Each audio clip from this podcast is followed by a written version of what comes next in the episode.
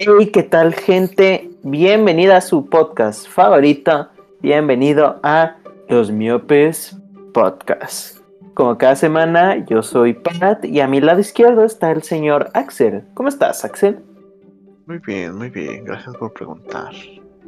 Qué bueno, me alegro. Y a mi lado derecho tenemos a ni más ni menos que al señor Diego. ¿Cómo estás, Diego? Eh, estoy sentado. Muy bien. Eh, ¿Qué se siente haber sobrevivido a una, una semana de tantas demandas por racismo por el episodio anterior? ¿Qué dije? Del samurái negro que peleaba en campos. Ahí la dejo, ahí la dejo. Eh, nada, pues nada. Los abogados de los miopes ya son. Ya saben arreglar mis pedos. O sea, los papás de Axel. Un fuerte saludo a los papás de Axel que como nos han salvado de demandas. Exacto. Y también a, a algún otro abogado que por ahí anda. A Matt Murdock. Un saludo a Matt Murdock. No confundir con Jorge García Murdock. Ese güey es un imbécil. Pero, pero bueno, esta semana les traemos acá un tema muy, muy de esos por los que te desaparecen, ¿no? Te meten en un tanque de ácido. Que esta semana, ni más ni menos, No. que el señor Diego nos viene a hablar de. ¿Qué nos vas a hablar, Diego? este, cabe aclarar que todo lo que voy a decir ya pasó hace muchos años, ¿eh? Todo bien. No quiero amanecer mañana suicidado de 25 balazos en la espalda. ¿eh? Ok. Eh, pues Bueno, pues en esta ocasión eh, yo vuelvo al poder. Claro que sí. huevos. Esto ya se convierte en una dictadura. Les voy a contar sobre un personaje famoso durante la década de los 70s y 80s en la historia de México. Me refiero a uno de los capos Pirito. más importantes de la droga. ¿Qué? A Chespirito. Eh, Chespirito. no, no es Chespirito, ni Paco Stanley, claro que no. Ah, Es- ah, bueno. Es el jefe de jefes. Eh, ¿Saben quién es el jefe de jefes? No. Eh. Perdona mi Eh. ignorancia. El, el señor de los cielos. No, ese es el Señor de los Cielos. Sí, cierto. Este, Ah, loco. Ah, entonces no sé. el jefe ¿Qué de cosas, no? eh, Pablo Escobar.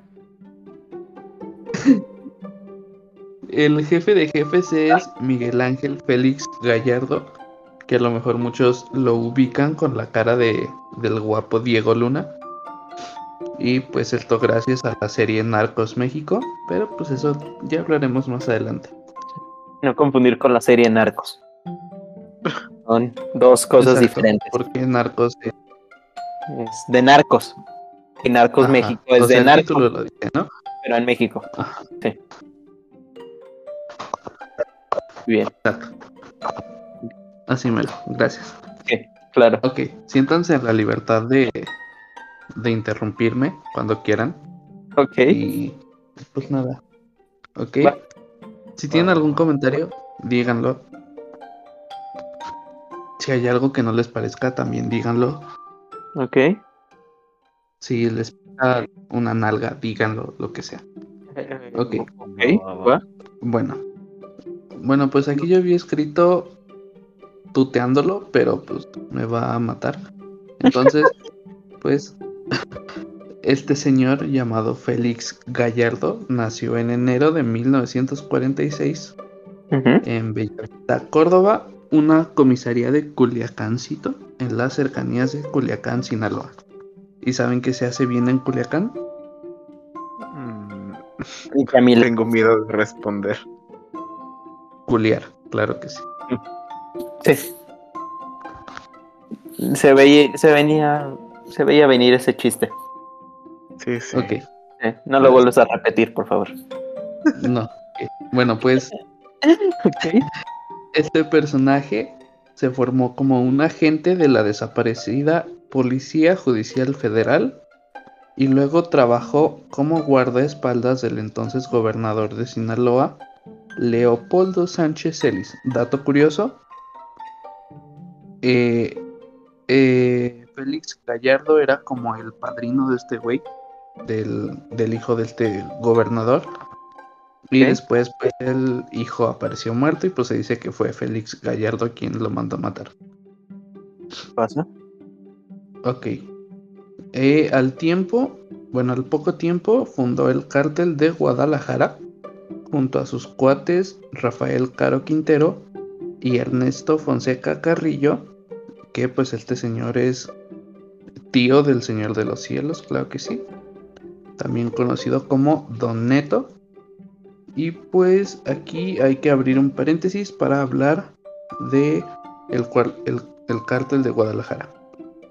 ¿Están listos? A ver. Eh, eh, por, mi, por mi vida diría que no, pero por las visitas digo que sí. Ok. Después, escuchen, después de la Operación Cóndor, un programa antidrogas mexicano llevado a cabo en la década de 1970 para detener el flujo de drogas de México a Estados Unidos, muchos narcotraficantes del estado de Sinaloa se reagruparon en Guadalajara, Jalisco, para pues, continuar con sus órdenes, con sus operaciones, ¿no?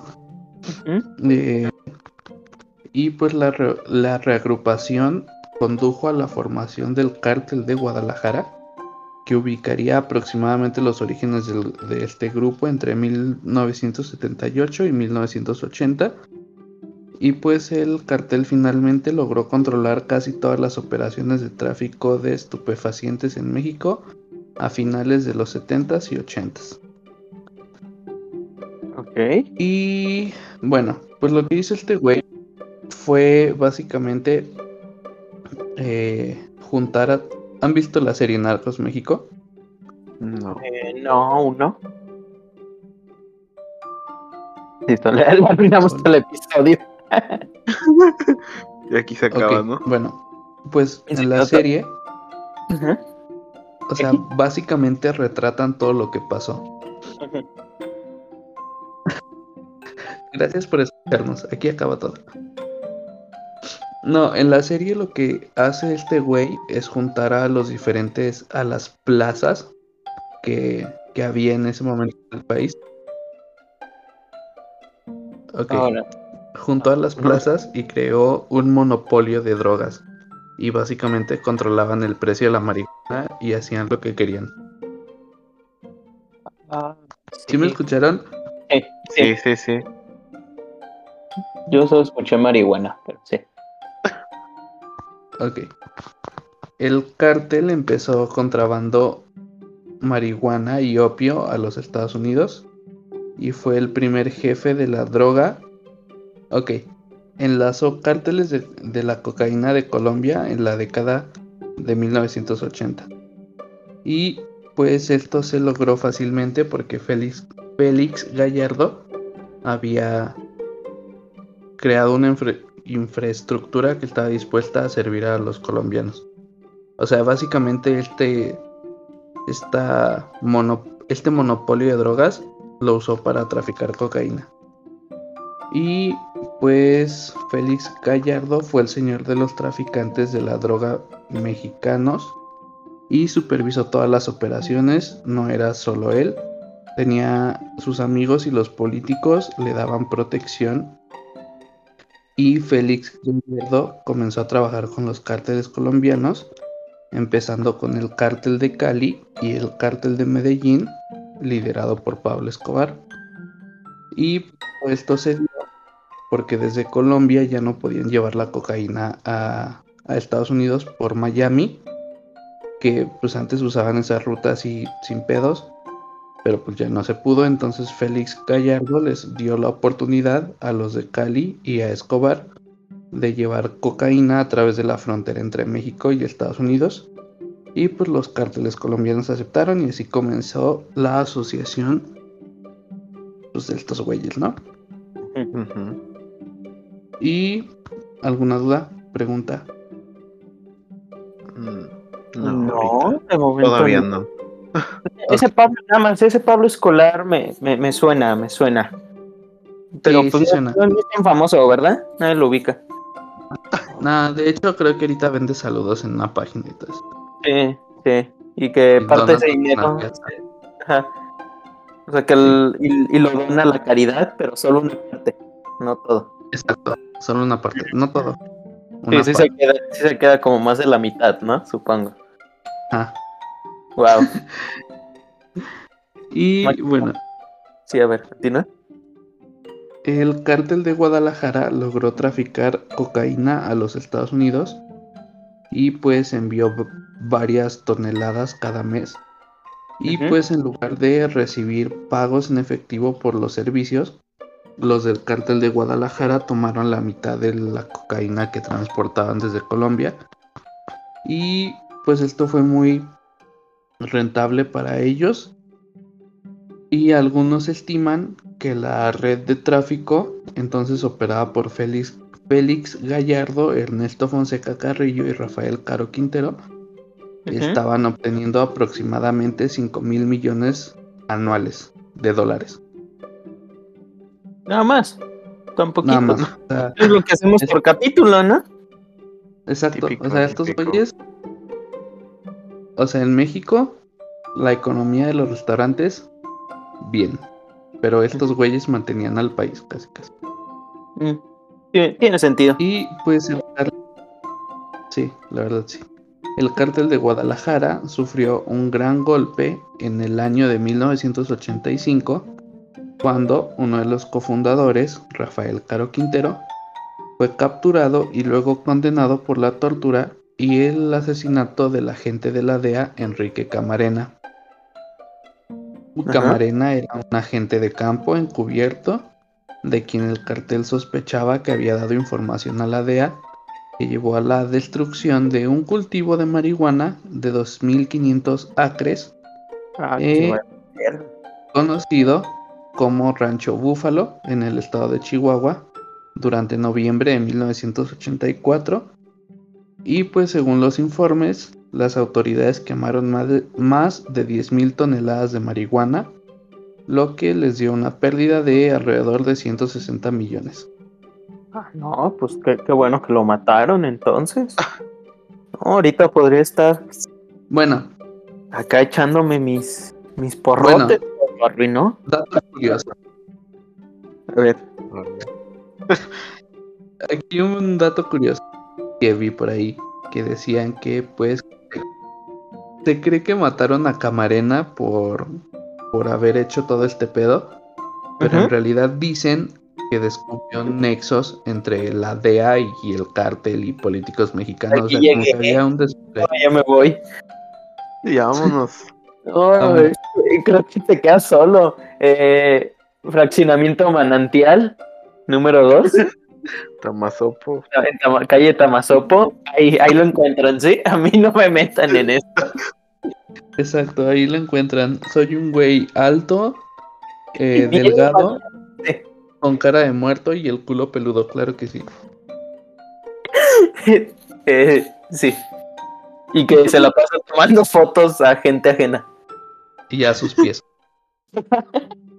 Ese es Diego. Ese es Diego, ahí búsquenlo. Ajá, con música de fondo de panda y todo ese pedo. Y. José Madero. De hecho, me, me llamo Diego Jorge. Diego. Sí, muy bien. Y también no acabas la Estoy. prepa, ¿verdad? Exacto, y quise estafar a, a mis papás eh, engañando con un oficio falso, pero esa es otra historia.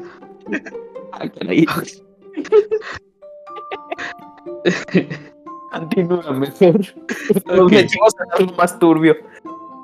Eh, bueno, pues supuestamente esto de las toneladas y la pérdida de 160 millones llevó a Caro Quintero y a otros altos miembros de y a otros altos a otros miembros de alto rango en- en el cartel eh, a que quisieran buscar venganza contra la DEA y contra Camarena. En represalia, Camarena y su piloto Alfredo Zavala Avelar fueron secuestrados en Guadalajara el 7 de febrero de 1985 a plena luz del día por varios oficiales de la DFS. Básicamente la DFS, no me acuerdo qué significan las siglas, pero eran como, como un FBI mexicano, que pues la neta estaba todo corrupto y todo eso. Como cualquier organismo mexicano. Ajá, básicamente. Ah, ver, muy Ok, y fueron llevados a una residencia propiedad de Caro Quintero, ubicada en, en el 881 Lope de Vega, en la colonia Jardines del Bosque, en el sector occidental de la ciudad, y pues ahí fueron brutalmente torturados y asesinados. Ah, muy bien. Casual, ¿no?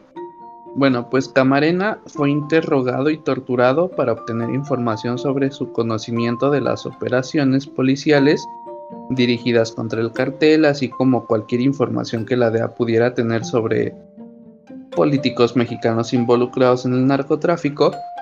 Y pues en el transcurso de la tortura fueron más de 30 horas. Ujú.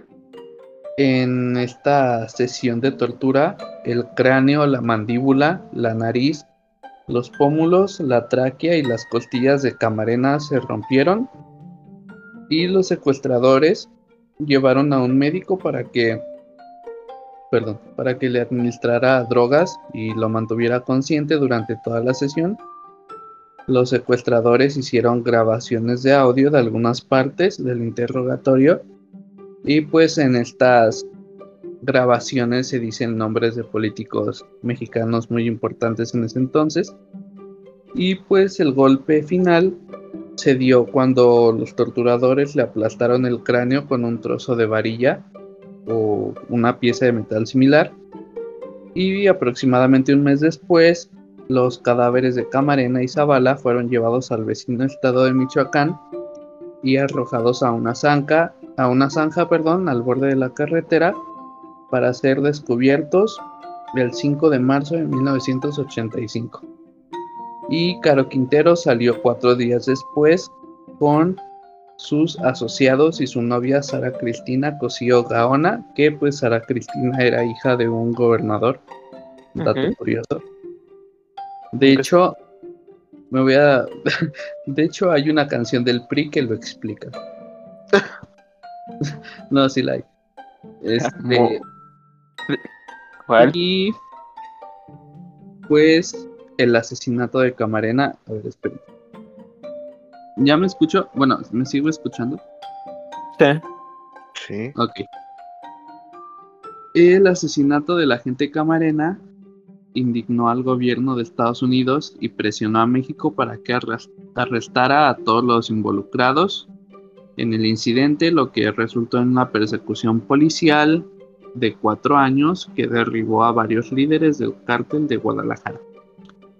Y luego de la detención de Rafael Caro Quintero y Ernesto Fonseca Carrillo, en abril de 1985 por el asesinato de Camarena, Félix Gallardo mantuvo un perfil bajo y en 1987 se mudó con su familia a la ciudad de Guadalajara. Y pues aquí Félix Gallardo convocó a los mafiosos más importantes del país en ese momento en una casa eh, que tenía en Acapulco, donde designó las plazas o territorios que iban a ocupar. Por ejemplo, eh, la ruta de Tijuana iría a sus sobrinos, los hermanos Arellano Félix, que actualmente son el cártel de Tijuana. La ruta de Ciudad Juárez iría a la familia Carrillo Fuentes, encabezada por el sobrino de Fonseca Carrillo, Amado Carrillo, conocido como el Señor de los Cielos. Y Miguel, Quinte- Miguel Caro Quintero dirigiría el corredor de Sonora, el control del corredor de Matadoros Tamaulipas, que luego se convertiría en el cártel del Golfo, se dejaría intacto a Juan García Abrego, y mientras tanto, Joaquín Guzmán Loera e Ismael Zambada García se harían cargo de las operaciones de la costa del Pacífico, convirtiéndose en el cártel de Sinaloa. Pues básicamente todos estos güeyes eran achichincles del otro, ¿no? Ok.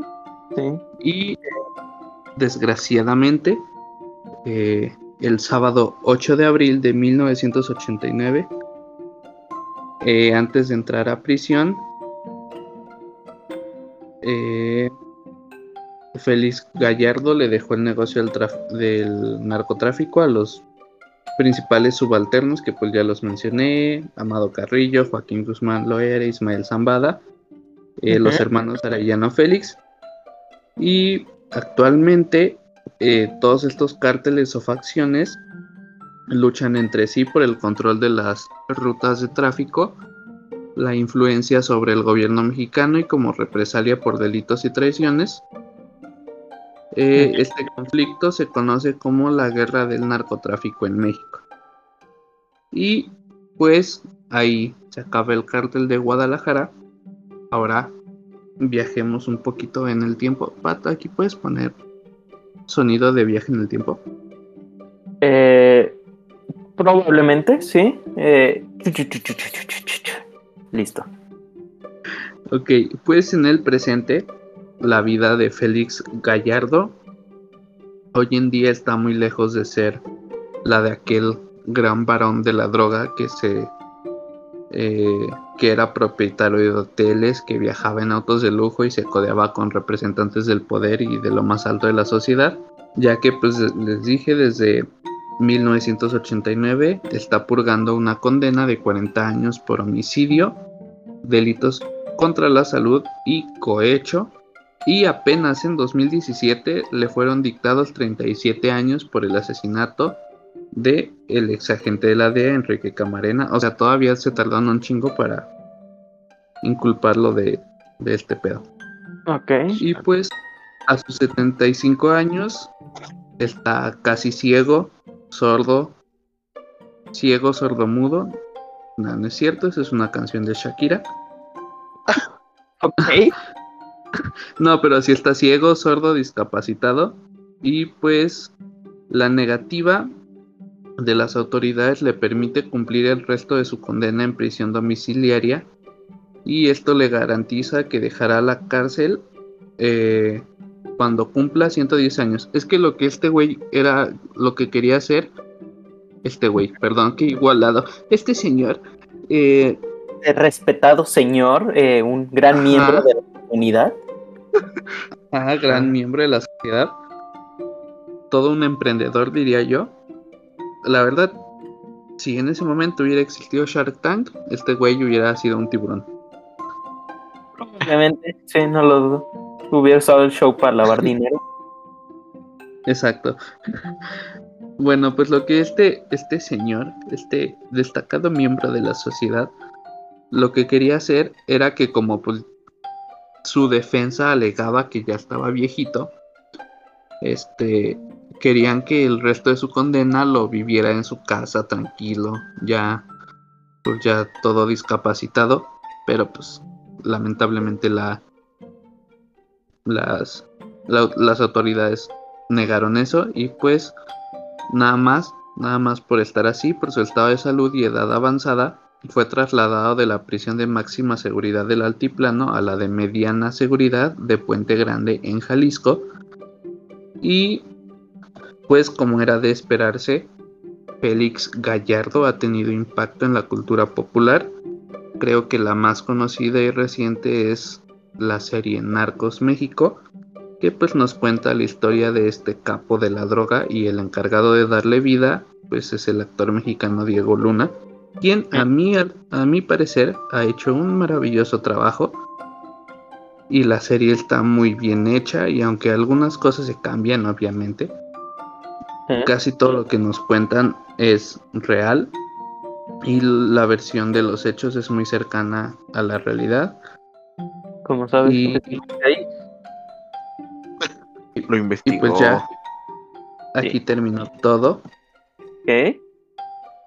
No sé si tengan alguna duda, algo que comentar. Eh, sí, en esta, en esta cronología donde se sitúa el infierno, la película, pues. Ah, sí. Que curiosamente el en el infierno el cochiloco es Joaquín Cosío Y en Narcos, Don Neto es Joaquín Cosío. Muy bien. Y también Joaquín Cosío es parte de nuestro patrocinador. Es miembro de la película de Suicide Squad, todavía disponible en cines y próximamente en HBO. Eh, no se la pierdan, vayan a verla. Claro que nos están La pagando por verdad, esto. la verdad, todo este episodio fue para promocionar Narcos México. Y, y de Suicide Squad, que es nuestro Así. patrocinador. Eh, Walter Hamada, págame, por favor. Walter jamás. Tira para. Eh, ocupo, ocupo ir a ver The Batman en, en estreno. A a nosotros nadie nos paga. Aún, aún. Bueno, a Diego sí le pagan, ¿verdad? A Diego es el único que sí genera dinero. No por este podcast, pero genera dinero. Así es. Genero dinero con el sudor de mi frente y, Y- de otras partes de mi cuerpo que no diré. Eh, sin comentarios. Por dos. ¿Qué les pareció? ¿Qué quieren comentar? Eh, pues bastante interesante, la verdad, sí es ahora sí que una, una gran expansión de lo que es la historia de México, un lado que pues muy pocas veces lo se que ve es el narcoverso, claro que sí. en este gran narcoverso en el cual aún seguimos seguimos expandiendo el lore, ¿no? Aún no se acaba este arco de, de México. Cada Eh, vez más se expande. Sí. También el lore de los narcos. Exacto. No, sí, bastante, bastante interesante, curioso. Eh, ahora sí que es algo que podemos ver en la, en la serie, pero igualmente escucharlo de tu boca es muy interesante.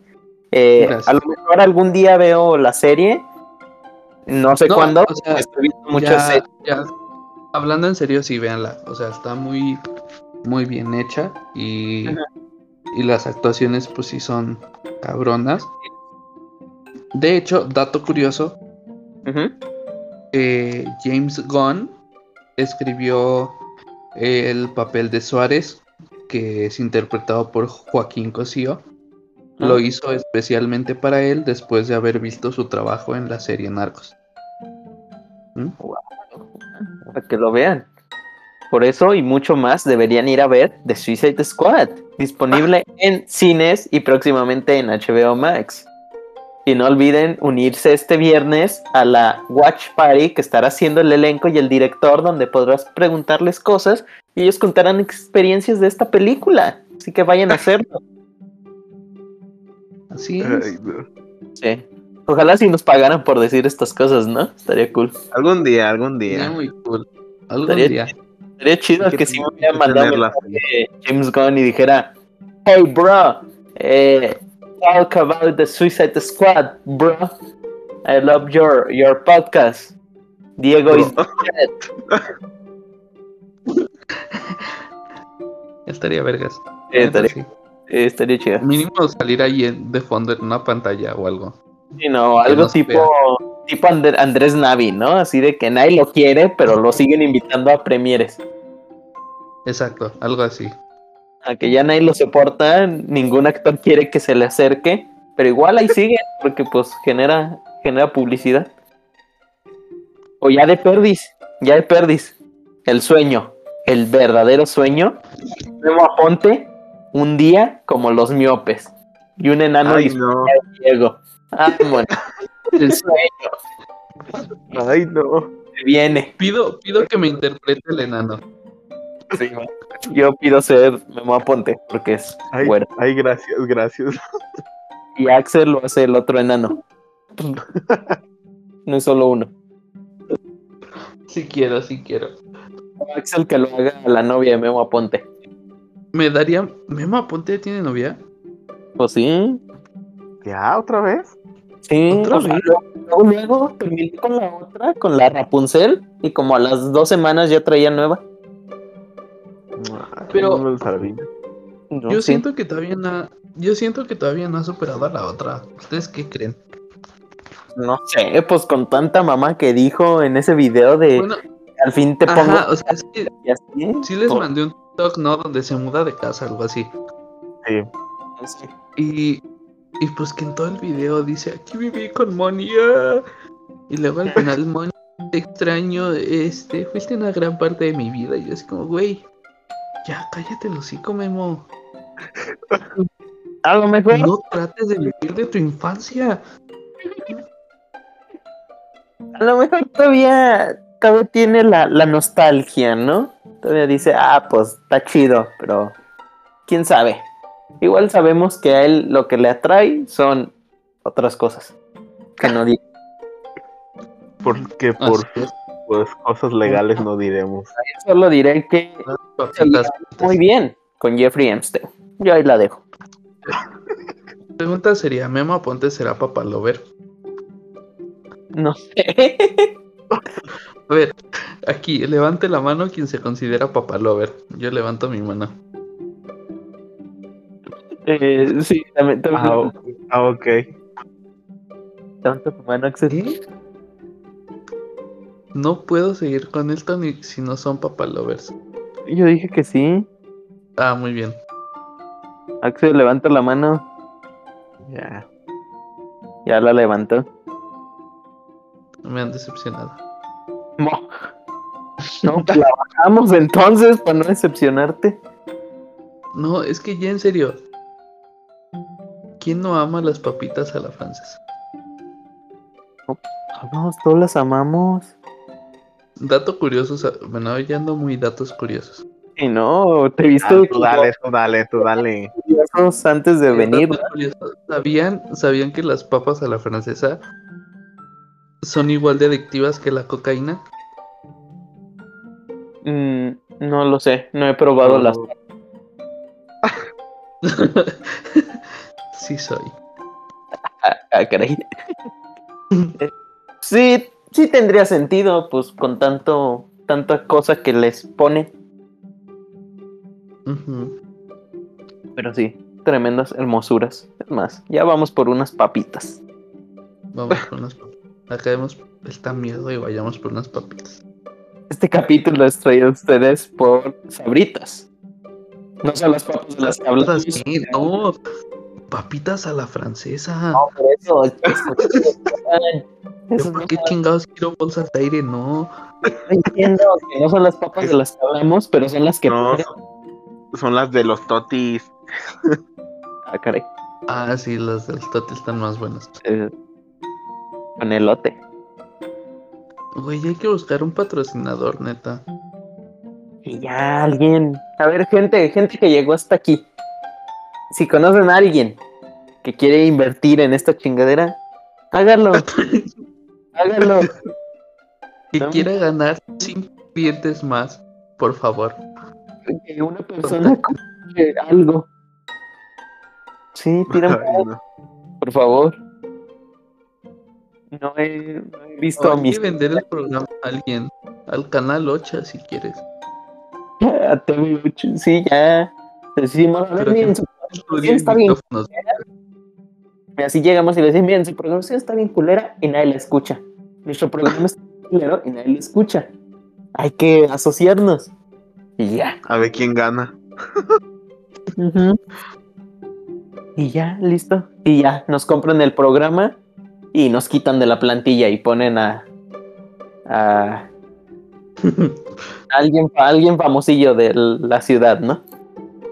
Al Scott Traveling. Al- lo ponen al de, de- Carlos. de- de Diego al Carlos Maker, de Axel el Scott Traveling y de Pat. ¿Qué, qué persona güera hay por aquí? ¿Qué no es Carlo Merker? Ay, sí. No, Tú dijiste Carlo Maker. Según ¿Qué yo, haces, Maker, güey? pues, es según Yo- creador de contenido. A mí, a mí me dio un chingo de risa que el otro día, pues yo lo tengo de amigo en Facebook, ¿no? Para ver, para ver, pa' ver su cringe. Ajá. O sea, subió así como amigos. Me da, me da mucha tristeza que hagan este tipo de videos comparándome. Y era un TikTok de, de una página estúpida que se llama Rodlipa Fans. Y pues me metí a ver las, el video y dicen que es la copia barata de Rod Contreras. Quiero Ajá. aclarar que no sé quién es Rod Contreras. y me dio mucha risa el TikTok. Ya es todo lo que tengo que comentar. Pena, gran, gran contenido. Nada. Pues ya, que se venga, que sea el cuarto miope. Ay, no. ¿Qué si le invitamos? No mames, no, quiérete. Estás loco. No, si estás viendo que no nos escuchan. Güey, sería como. A ver, mira, hay que pensar en grande. Si puedes esta cosa la cortas, ¿eh? Porque no quiero que me roben la idea. Ok. Pues, pues veremos. Al, para el segundo aniversario nos lo traemos de invitado. Bueno, va, sí. Ya, ya Si es quedamos. que esto llega a un segundo aniversario. Diciendo. Esperen, que va a llegar, va a llegar. Ah, bueno, bueno. Eso espera. Pero, pues sí, Bueno, que. A menos de que alguien de nosotros consiga una Yoko Ono, que no creo que suceda, pero bueno. Ah, a la Evelyn. ¿Qué no ella fue la que, la que hizo que estos se unieran, ustedes dos? Exacto. Pues en, en teoría es la Yoko Ono, pues anda ahí detrás de, de la Dick del Axel. Ay, dale. Ah, detrás del Axel, claro que sí. Sí. Y Axel usa lentes, igual que John Lennon. Ahí está, igualito. No, ya, Axel nos separó. Oh, ahora yo.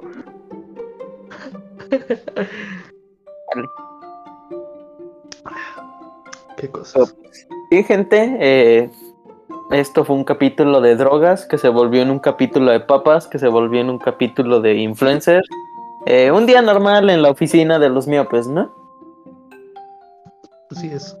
Eh, y con esta gran reflexión nos despedimos. Yo fui Pat, estos son los miopes podcast. Eh, a mi lado izquierdo está Axel. Despídete, Axel. Adiós. Adiós. Muy bien. Y a mi lado derecho está el señor de señores, eh, Diego. Despídete, Diego. Adiós. Yo soy el señor de señores y estos güeyes son mis achichincles. Ah, no se Ah. Eh, esperemos que pueda seguir vivo la próxima semana para seguir grabando. Eh, así que, pues déjenle sus mejores deseos al, al señor de señores, ¿no? Ahí coméntenos en nuestro Instagram, arroba miopes-podcast. Comenten, ahí díganle, Diego, mis respetos, señor de señores. Y listo. Métanlo en un pedo de, en, en una guerra de carteles así, de mame. Es una prank. Así es. Eh, Pues bueno, nos estaremos viendo la próxima semana con otro tema igual de interesante o tal vez No lo no, hagan, por favor. que no, no vengan la próxima semana a escucharnos. Ya veremos. Está muy mal sincronizado, ok. Eh, pues sí, a lo mejor la próxima semana tenemos un tema igual de interesante o probablemente nos escucharán hablar por una hora de, de lo que comimos esa semana. Eh, Ustedes saben, las posibilidades son infinitas. Entonces nos estaremos viendo la próxima semana. Eh, cuídense mucho, gente. Bye.